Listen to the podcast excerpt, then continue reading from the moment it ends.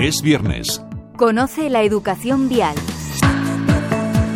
Hola, ¿qué tal? ¿Cómo les va? ¿Sabían que los vehículos de movilidad personal, en su mayoría patinetes eléctricos, causaron la muerte a 12 personas en 2023 y que otras 187 resultaron con lesiones de diversa consideración? ¿Y sabían que, según datos publicados por la DGT, son los lesionados graves causados por este tipo de vehículos la cifra que más incremento ha experimentado en este tipo de siniestros? Han pasado de 97 en 2020 a 172 en 2021 y a 312 en 2022. Esto indica una importante, yo diría que brutal, tendencia al alza en el número de personas lesionadas y que tiende a seguir creciendo según se destaca en el informe Análisis de la siniestralidad de vehículos de movilidad personal 2023 realizado por la Fundación Mafre. De hecho, la DGT también ha publicado una nueva normativa que regula este tipo de vehículos, comprendiendo los que se vendan a partir de enero de este año y que afectará con carácter retroactivo a la totalidad en uso a partir de enero de 2027. Pero hasta entonces, ¿qué hacemos? Porque la nueva normativa de la DGT, entre otras cosas, prohíbe circular por las aceras a este tipo de vehículos. Y yo tenía entendido que esto ya ocurría, ¿no? Las aceras eran peatonales de serie. Y llama la atención y preocupa que los siniestros registrados con vehículos de movilidad personal reflejen un importante número de circunstancias irregulares o contrarias a la normativa vigente, como por ejemplo circular por aceras y zonas peatonales. Pero ustedes qué piensan? ¿Creen que es necesaria una mayor regulación? Por ejemplo, exigir una licencia que certifique unos conocimientos básicos de normativa vial, que tengan seguro de responsabilidad, que conozcan normas de circulación, señales y ordenanzas a los conductores, mayor vigilancia y control y sancionar a los responsables de las infracciones y a los tutores legales en el caso de que sean menores. Pues de todo esto es de lo que vamos a hablar en los próximos minutos con Jorge Ortega, experto en seguridad vial de la Fundación Mafre y por tanto de este informe análisis de la siniestralidad vial de vehículos de movilidad personal 2023. Buenos días, Jorge. Hola, buenos días, ¿qué tal? Y muchísimas gracias por acompañarnos los próximos minutos en la radio pública. Y buenos días un viernes más a ti, Chema Puente, buenos días. que nos acompaña aquí en el estudio. Buenos días. Jorge Ortega, Fundación Mafre, ¿qué nos revela este informe? Bueno, este informe lo que hace es principalmente pues es una recopilación de datos, ¿no? Eh, eh, de siniestros que han aparecido en, medios de comunicación. ¿no? Eh, empezamos con el, empezamos a hacerlo en el año 2018-2019, ¿no? porque no existían datos oficiales y bueno, pues eh, hemos seguido con ello un poco porque nos da autonomía, porque conseguimos a primeros de año poder publicar o hacer un análisis bastante fiable, sobre todo en el caso de, de los fallecidos de, y la forma de, ocurrencia de, este tipo de siniestros. Pero yo creo que la población es conocedora de los riesgos de este tipo de este tipo de vehículos porque estamos viendo esa esa, progresión, esa progresión preocupante progresión en los accidentes y en las, en las víctimas, ¿no? Bueno, pues a la vista de los datos, una parte importante de la, de la población parece que, no es consciente de ello, ¿no? Eh, sobre todo porque, además de estos datos, eh, cuando cuando circulamos, cuando paseamos por, por, por, las calles de nuestras ciudades, pues, pues bueno, a la vista de, todos está pues el incumplimiento de, de, gran parte de esta normativa. Son el usuario del patinete, de, son de chavales eh, jóvenes, chavales que por la edad tienen que demostrar su eh, rebeldía y algunos eh, sobrepasan el límite de esa rebeldía y trucan lo que es el interior de la maquinaria de de, patinete y después eh, pasa lo que pasa, que son Fórmula 1 y vehículos que van hasta 90.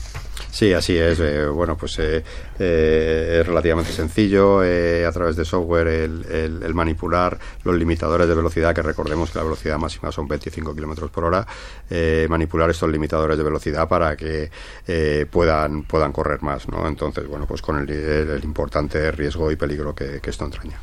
Jorge, ¿cuáles son los principales, las principales causas de siniestros viales en los que se ven implicados estos patinetes? Sí, si hablamos de lesionados graves y de fallecidos, bueno, pues la, la principal causa es la colisión con otros vehículos. Eh, eh, bueno, pues estamos hablando de un 61%, eh, la caída sin un tercero implicado con un 19% y el atropello a, peatones con un, 14%. En estudios anteriores, eh, y, a, raíz de lo que estás comentando, en estudios anteriores que realizáis también en la Fundación Mafre y CESBIAP, eh, realizasteis crash test con patinetes con otro vehículo, o sea, con colisión frontolateral con, con turismo, por ejemplo, y también con atropellos. ¿Qué tipo de lesiones ocurrían?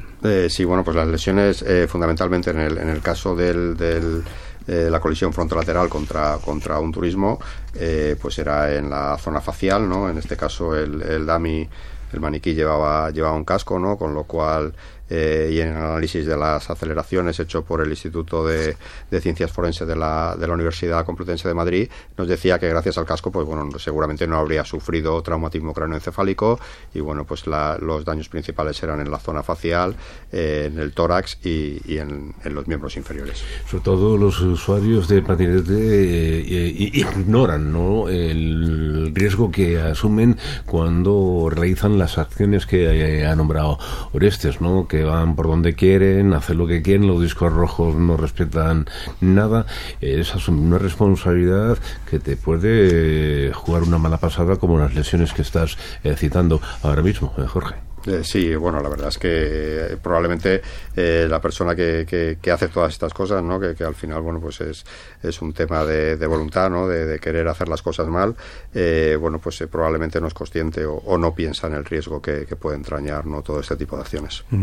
La educación vial en las aulas contempla hacer algo más de palanca con estos vehículos. Quiero decir, están, está instalada ya la educación vial en los centros escolares y probablemente este tipo de vehículos sea uno de los que más se usan, ¿no? Por, por la población joven para ir y venir de estos centros escolares?